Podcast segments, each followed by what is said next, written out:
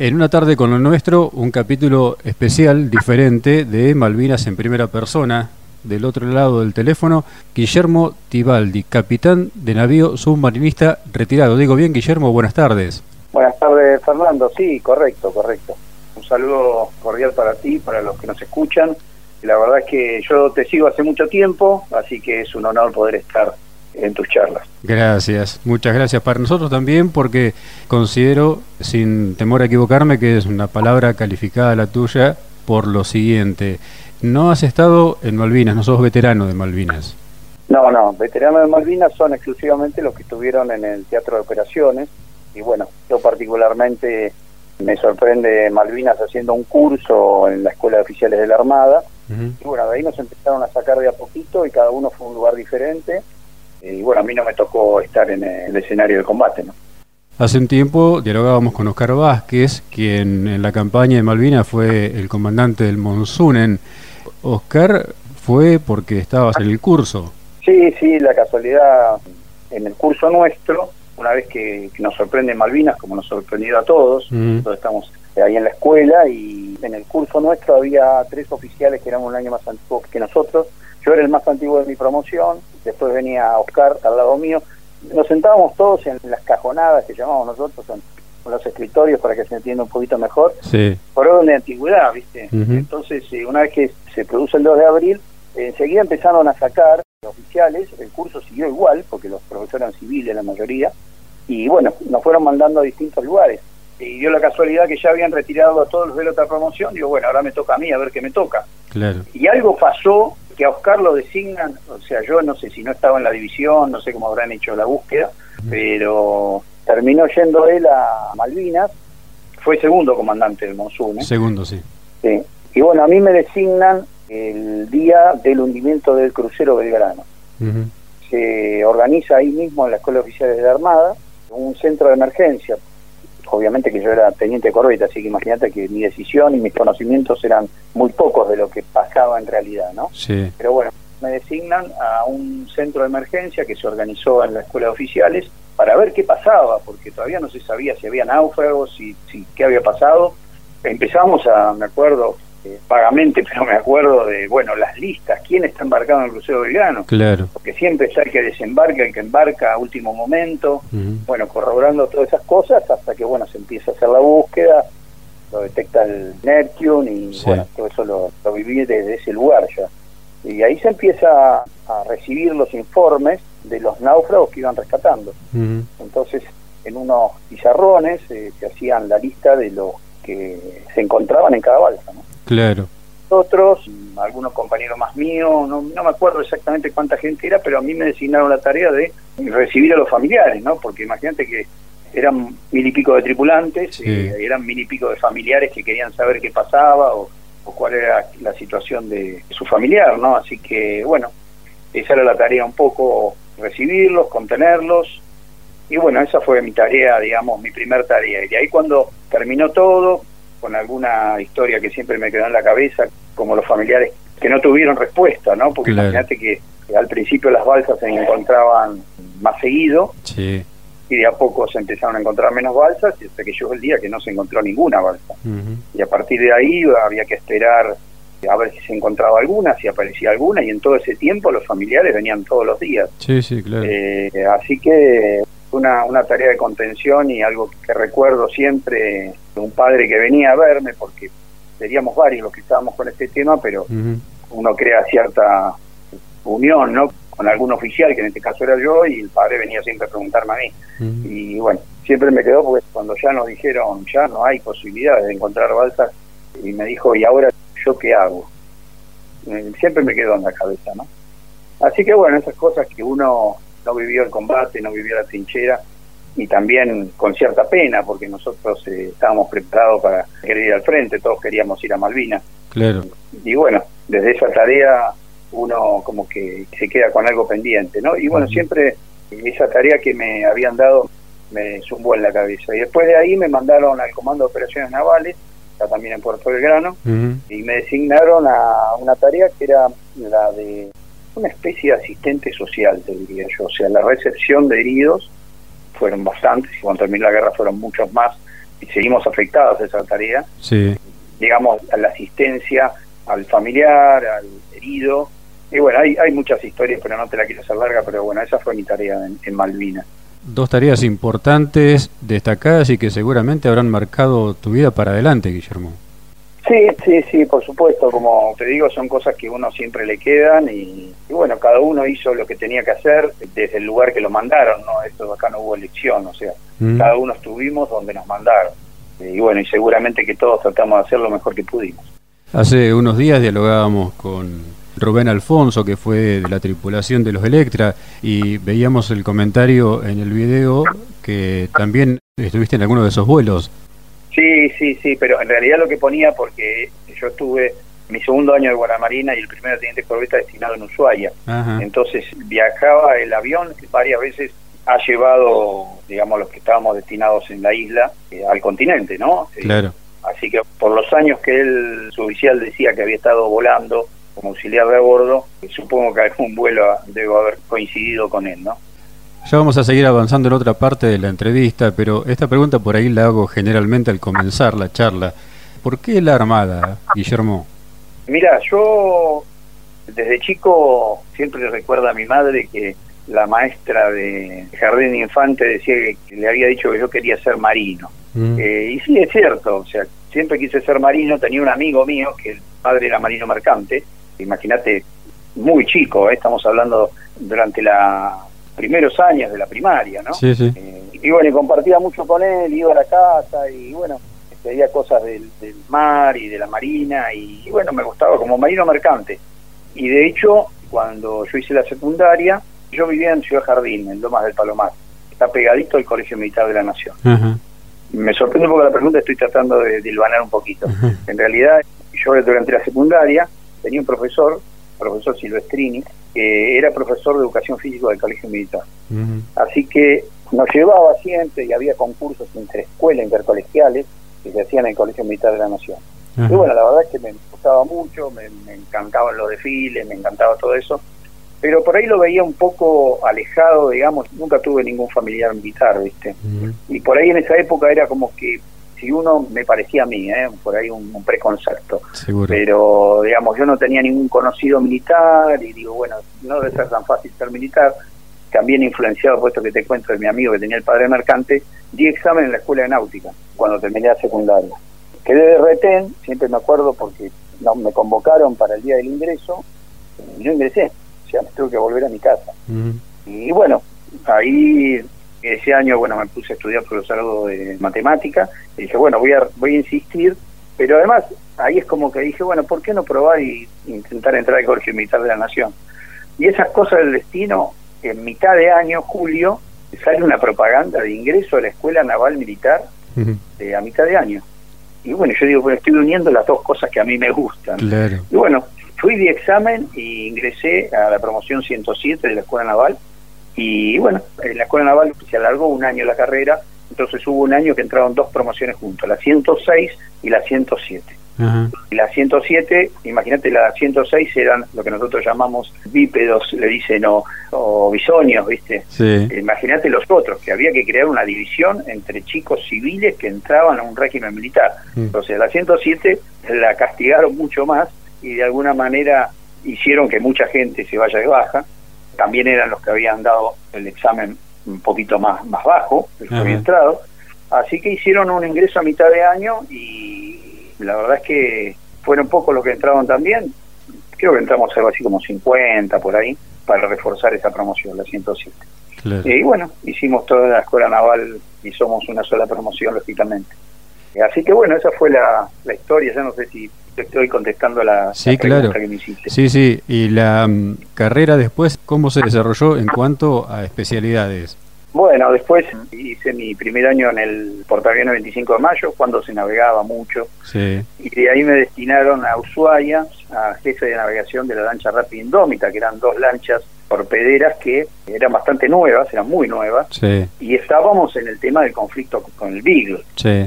Justo no se había alargado la guerra y estábamos en un periodo en el cual se estaba realizando el laudo y las aguas estaban en litigio, o sea que tuve dos años navegando en aguas en litigio, con lo que eso implica, o sea, navegamos permanentemente entre Picton, Nueva Lenos, eh, bueno, y los estados, lógicamente, en un estado de conflicto, digamos, ¿no?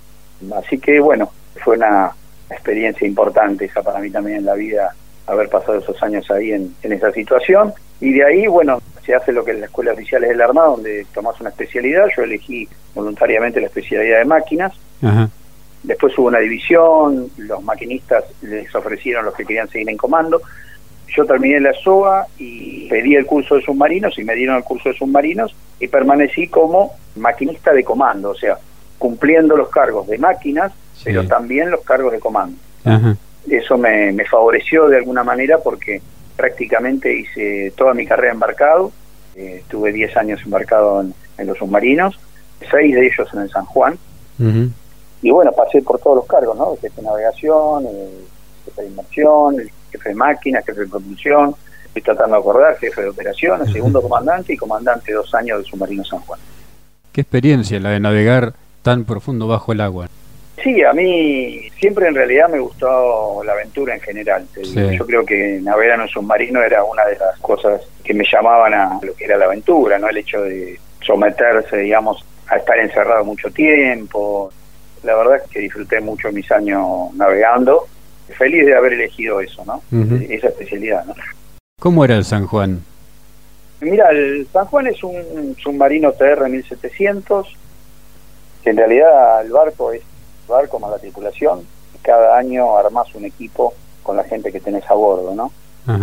Ahora, si vos me decís mecánicamente o cómo era como submarino, a mí nunca me gustó demasiado. Lamentablemente, mis primeros tres años navegaron, navegué muchísimo, no se navegaba seguido, ¿viste? Eh, navegaciones largas de 20 días, escapa del mar y todo en el submarino Sal, que es un IKL 209. Un submarino mucho más mecánico, un submarino muy ágil, y el TR tuve el honor de recibirlo acá en, Argentina apenas llegó. Fui de los primeros tripulantes que se embarcó acá, no los que estuvieron en Alemania. Cuando volvieron de Alemania ya me habían designado a mí para embarcar en el submarino San Juan. Y bueno, la verdad es que me encontré con un submarino que además de que yo no había hecho el curso, o sea, para ser submarinista se hace el curso sobre un submarino, yo lo había hecho sobre el submarino Salta y había sido un año en el cual vos tenés que estudiar mucho todos los sistemas y además se navega y uno termina conociendo el barco con un detalle tremendo. Para mí fue un gran desafío tener que subirme un barco que yo no había hecho el curso, así que uno empieza, digamos, de cero, por supuesto cuando me designaron ya tenía los manuales y empezar a mm. estudiar y cuando subí ya tenía una buena idea de lo que era el barco, pero no lo conocía, ¿no? Claro. Y después empezar a navegarlo, y como navegación, como versatilidad, como submarino, para mí siempre fue un submarino complicado, digamos, un submarino pesado, una chancha, yo le decía, es medio chancha, ¿viste? Los 209 son submarinos mucho más livianos y reaccionan mucho más a cualquier emergencia, ¿no? Los submarinistas estamos preparados para las emergencias, no hay ningún submarinista en el mundo que no haya tenido emergencias, algunas las tenemos más estudiadas que otras porque sabemos que nos pueden pasar y están hasta catalogadas, ¿no? Una, emergencia snorkel, por ejemplo, emergencia superficie, si hay emergencias que uno ya las tiene estipuladas y si pasa uno sabe cuál es la reacción inmediata de lo que tiene que pasar, de lo que tiene que hacer. Yo particularmente tuve una pérdida de plano importante una vez y pude corroborar que es un barco pesado, ¿viste? Los submarinos tienen unos tanques resistentes que los sacan a superficie si hay una emergencia. El submarino TR-1700 es un submarino que estaba muy al límite para mí. Siempre yo lo vi muy al límite en cuanto a la maniobrabilidad, ¿no? Comparado con un 209. Eso es de la parte mecánica. No obstante, el submarino TR-1700 era el submarino convencional más grande del mundo. No hay otro submarino convencional tan grande. Para mí era demasiado grande para un submarino convencional, pero bueno, así es, así fue. ¿Esto eh, significa que debería haber tenido propulsión nuclear? Bueno, estaba preparado agregándole una sección más para recibir propulsión nuclear, ¿no? Pero como fue un prototipo, eh, yo creo que en el camino fueron haciéndose algunas cosas demasiado ajustadas, ¿viste? Tenía un sistema hidráulico que trabajaba una presión de 120 bares, eso por ahí no dice demasiado, pero es mucha presión hidráulica, si uno empieza a ver navegaciones largas que hubo, muchas veces hubo problemas con el sistema hidráulico, porque era un sistema que trabaja mucha presión y en contacto con el agua de mar, entonces muchas veces se ha contaminado el, aceite hidráulico. Para mí no era un submarino tan confiable como un 209. Claro. Y bueno, de hecho, yo no sé, me gusta, pero tampoco es que me, me puse a investigar el tema, pero quisiera ver cuántos submarinos del mundo puede llegar de alguna manera el agua que ingresa al snorkel al cuarto de batería. Yo creo que no, ¿eh? que no debe haber mucho. Pero bueno, es un tema personal. Desde el punto de vista que creo que tenía algunas pequeñas dolencias y que, bueno, por ahí tienen algo que ver con lo que pasó también, ¿no? Vaya de diseño. ¿Qué se sintió desde el alma de un submarinista cuando surgió la noticia del hundimiento, de la desaparición en principio de San Juan? Eh, bueno, una gran tristeza.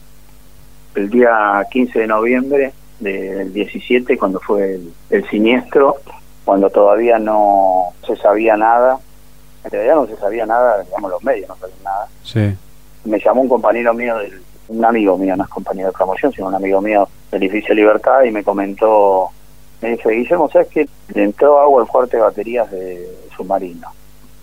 Y bueno, la verdad es que me quedé helado, cerca de mi comando había pasado un ingreso de agua en puerto de batería, es una cosa muy grave, ¿no? Que tardó mucho tiempo en apagarse y también que yo siempre pensé, digo, si pasa esto, no sé, acá fuera de la escollera, se pierde el barco porque vinieron dotaciones de bomberos, hubo cortocircuito no sé cuántos días, entonces fue algo que para mí me marcó mi comando, ¿no? O sea, me marcó el hecho ese. Y bueno, cuando me entero de eso, realmente me preocupó mucho vine a mi casa y traté de averiguar y bueno, me enteré que no se habían comunicado y bueno, para mí fue lapidario realmente, ¿no? De alguna manera me mantuve aislado un poco de, todo lo que fue el apoyo a los familiares, habiendo tenido gente conocida, ¿no? Que bueno, por ahí todo ese tiempo de incertidumbre que hubo, donde no me cabe ninguna duda que se cumplieron todos los tiempos estipulados. O sea, nosotros tenemos, la Armada tiene reglamentos y tiene cosas que tiene que cumplir, ¿no? En cuanto a la búsqueda de comunicaciones, sumado a eso toda la gente que empezaba a sumarse al debate sin haber hecho una hora de inversión. Claro. Confiando mucho a los familiares, o sea, diciendo cosas que eran imposibles. Y bueno, todo eso de alguna manera me afectó. Yo por diversas cosas me conocen algunos periodistas acá de Mar del Plata y me llamaron, bueno, si quería decir algo. La verdad es que me guardé, no fui ni a la base Mm. Me llamó un compañero mío si quería ir a la base para apoyar a los familiares que estaban. Y la verdad que yo me, me aislé, me aislé mucho y, bueno, lo sufrí por ese lado también, al, escuchar las cosas que decían. Uno siente que todo lo que está pasando empieza a ver en esas familias la familia de uno, ¿no? Claro. La madre de uno, la esposa de uno, en, qué sentirían si uno estuviese en esa situación, ¿no? Y todo el entorno, todos los que sacan de eso algún partido para sumar un, oyente, ¿no? O, un televidente, ¿no? Sí, sí, seguro. Eh, así que eso de alguna manera me afectó bastante. Así que la falla que se acusa en primera instancia fue el, ingreso de agua a la sección de baterías. Claro, sí, el ingreso de agua a la sección de baterías 3, que va a superficie, tal cual es el procedimiento, les ha sonado una alarma ahí, agua en cuarto de batería y fueron a la superficie. O posiblemente haya sonado la, la alarma de incendio también. Mm. A partir de ahí yo creo que se producen un montón de hechos desafortunados, ¿no? Sobre todo el tema de la tormenta. Muchas veces me preguntan así los amigos, ¿y qué le pasó al San Juan? Y yo digo, los mató el mar, ¿no? Porque había un mar tremendo, había un mar muy complicado y deben haber estado, no sé, como ocho horas o más en superficie. Yo me, imagino la gana de esa inversión que tenían, ¿no? Mm. Yo enseguida lo que pensé cuando no hubo noticias y si había inversiones al tema del hidrógeno. Después hubo dos estudios bastante serios, los más serios que se hicieron, creo que dentro de las estimaciones está la explosión por hidrógeno. O sea, porque al producirse cortocircuitos, al haber un sistema dividido que, digamos, había baterías fuera de servicio, lo cual genera también mayor cantidad de hidrógeno, y el hidrógeno confinado en un ambiente cerrado como es el del submarino, cuando se combina la fórmula H2O en esa proporción, se produce un es una implosión, una defragación, o sea, es una combustión, una combinación química con gran liberación de calor, ¿no? Sí. Yo supongo que, ha pasado eso. Pero en realidad puede haber pasado cualquier cosa. yo eh, a veces reflexiono en, en las emergencias que he tenido, que fueron relativamente graves por ahí en algún momento, en mi vida, en mis 10 años navegados, y a veces si uno vuelve a puerto y le pregunta a un submarinista qué me puede haber pasado, uno no se lo imagina, ¿no? Así que es un poco como que es bastante difícil saber la realidad, ¿no? La verdad, que es lo que todos quieren saber, ¿no? Sí, sí, así es. Muy difícil. Así es. Y superada esa etapa de estar guardado que mencionabas, una necesidad de, en cierta forma, no sé si la palabra justa es reivindicar o homenajear a la tripulación del submarino de parte tuya y con diversas actividades, Guillermo. Sí, Fernando, yo te diría que, que sí, tal cual lo que vos decís, ¿no? Un poco de haber sentido que tenía algo pendiente con los familiares, por haberme mantenido aislado, algo pendiente con mis compañeros, y bueno, se me ocurrió esto de poder hacer un homenaje que fue diferente, que fue, yo tengo una pasión por el deporte, me gusta mucho el deporte, la actividad física, eh, soy triatleta.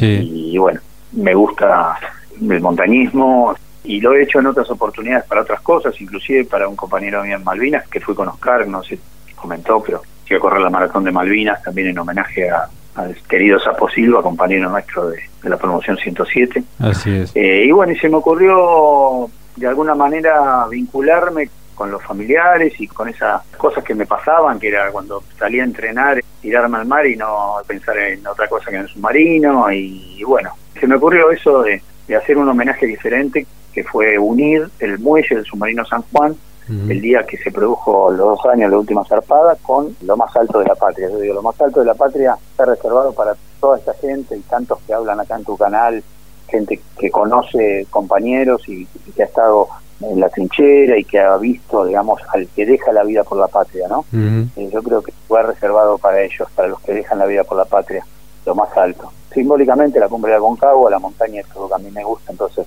decidí llevar una bandera con el nombre de 44 compañeros desde el muelle del submarino San Juan hasta la cumbre del Cerro Aconcagua, corriendo, caminando, sin utilizar ningún medio mecánico. Una travesía de 83 días, me propuse otros dos objetivos, el primero del segundo, digamos, sacando el deportivo, era dar charlas en las escuelas. El interior muchas veces está alejado del mar, alejado de los intereses marítimos, no sabe de la armada. Entonces dije, bueno, en el camino voy a ingresar a todas las escuelas que pueda. Ingresé a muchas escuelas rurales, en la escuela de los pueblos, a dar charlas sobre el quehacer submarinista, la memoria de los 44, los intereses marítimos, que básicamente era lo que ellos estaban haciendo, ¿no? Cuando sucede el siniestro, cuando pasa este naufragio, ellos estaban defendiendo los intereses marítimos, estaban vigilando o volviendo, digamos, relevando los 200 millas sobre qué barcos pesqueros extranjeros podrían estar pescando allí, ¿no? Así que la preservación de los intereses marítimos es algo que me propuse difundir en el camino. Y después me propuse un tercer objetivo, que era un objetivo material, que era poder dejar un memorial a Cámara del Plata, que por ahora no tenemos, y a pesar de que ha pasado un año y pico, todavía no tenemos tampoco, y hace unos cuantos meses que el memorial está terminado y en la casa que lo fabricó, que es una casa de mármol de acá en Mar del Plata. Entonces dije, bueno, ¿cómo hago para poder construir este memorial que todavía no tenemos en Mar del Plata? Fue que me contacté con el Banco Nación y se pudo abrir una cuenta de carácter benéfico y ahí simbólicamente el que quería adquirir alguno de los metros del nivel que tenía que hacer, de esos 6.962 metros del nivel que tenía que hacer, puede aportar 100 pesos para poder hacer el memorial no solo eso, sino que empresas, empecé a contactar con empresas que apoyaron. Eh, bueno, y el memorial es un hecho y estamos, por suerte, eh, hace muy poquitos días, te diría semanas, el Consejo Deliberante dio la aprobación al lugar donde se va a instalar este memorial, que son las plazas frente a la base naval de Mar del Plata. Y bueno, va a ser con un poquito más, o sea, la municipalidad va a poner no solo el memorial, sino que vamos a hacer todo un lugar de memoria y de recuerdo a los 44 submarinistas y al submarino San Juan ahí frente a la base naval. Muy bien. Va a haber bancos, va a haber un lugar para poner velas. Estamos en el día a día, te diría, Fernando. Bien. Eh, tengo muchas ideas a la municipalidad a seguir empujando, no es solamente el papel, ahora hay que ir a los hechos y bueno, creo que lo que estamos tratando de hacer es a fin de agilizar y de que no se termine una licitación que no termine nunca. Yo voy a colaborar y voy a salir también a golpear puertas seguramente para conseguir materiales Mm.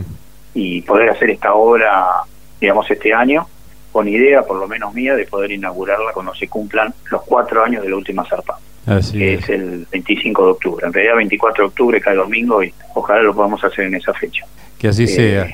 Ojalá que sí. Menuda labor, desde el alma y desde las necesidades del corazón y de la mente, ¿no? Todo junto. Sí, sí, así es. Yo siempre pensé que correr hasta la Concagua y poder subir a la Concagua iba a ser lo más difícil, pero te aseguro que no. Mm. Lo más difícil es eh, poder lograr los papeles como para Claro. poder tener el lugar. Y son muchas noches sin dormir y decir, no, no puedo dejar esto pendiente. Y, y bueno, por suerte encontré gente de los que hoy están en, en la política que me apoyaron de alguna manera, de, justamente de todos los partidos políticos, porque si hay algo que yo quise hacer en esto fue un, un homenaje totalmente apartidario, ¿no? O sea, un homenaje de un ex comandante que tampoco es a nombre mío, o sea, el memorial esto lo está haciendo la sociedad Sí, sí. está haciendo todo con la voluntad de la sociedad civil en general. ¿no? La sociedad civil que dijo, sí, me gusta la propuesta esta de lo que vas a hacer, y bueno, me apoyaron y esperemos que pronto lo podamos tener y podamos inaugurar. Así va a ser seguramente, sin lugar a dudas. Guillermo, para ir cerrando esta charla, que obviamente te agradezco muchísimo por la predisposición, por la gentileza. Si bien, como decíamos al comenzar la entrevista, no sos veterano de guerra en Malvinas, esa situación, esas dos situaciones tan especiales que te tocó vivir en el marco de lo que fue la campaña de Malvinas en cuanto a la atención de los familiares del crucero y la contención de los heridos que llegaban al continente, ¿Cómo fue en tu caso superar todo eso y en todo caso la situación de posguerra por ahí que también te puede haber involucrado, ¿no?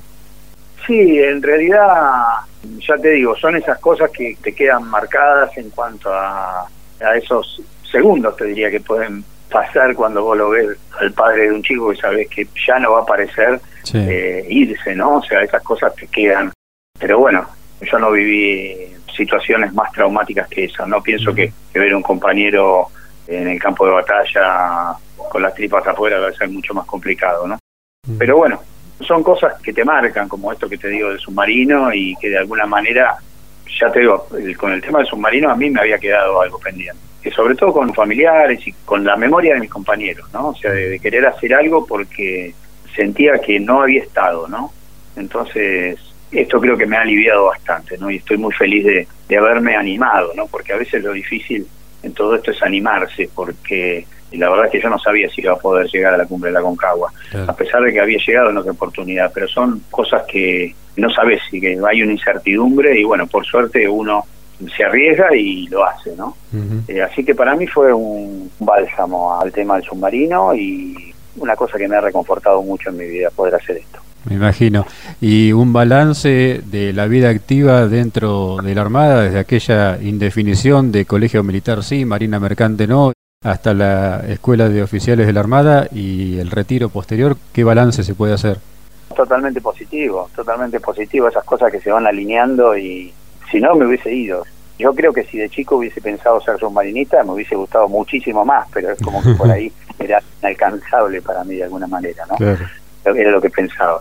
Muy feliz de, la vida que he tenido en la Armada, de todo lo que hice, no, no, no me puedo quejar, siempre tuve oportunidad de hacer otras cosas también en el ámbito civil, he hecho, como te decía, muchas actividades que mismo en la Armada misma me ha dado la posibilidad, dentro de las cosas que a mí me gustan, esto de poder rendir homenaje y hacer cosas, me dio la posibilidad, por ejemplo, de cruzar la isla de los Estados caminando y homenajear a Piedra Buena, y bueno, gente que, por ejemplo, Piedra Buena, yo en la isla de los Estados navegué mucho cuando estaba en la lancha rápida y me quedé enamorado de la isla de los Estados y seguí mucho la historia de Piedra Buena y creo que a Piedra Buena le debemos la Patagonia y por ahí al ver un poco, por ahí ahora no tanto, pero por mucho tiempo olvidados, ¿viste? O, muy pocos nombrados, poder hacer ese homenaje que la Armada me dio la posibilidad también de hacer a mi propuesta, ¿no? Que me autoricen. Ya el hecho de que te autoricen a hacer estas cosas es muy difícil. Sí, sin ni hablar. Eh, Este homenaje que yo hice a los submarinistas no lo hubiese hecho tampoco si la Armada no me hubiese autorizado de alguna manera. ¿no? Yo pedí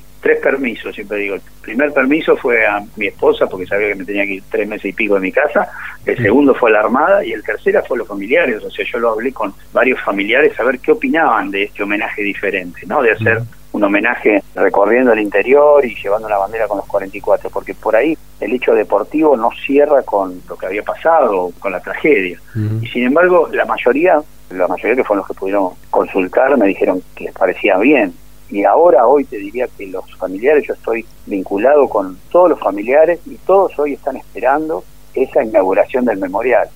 Así que bueno, para mí es, muy importante, es muy importante estar ahí de, ese paso, ¿no?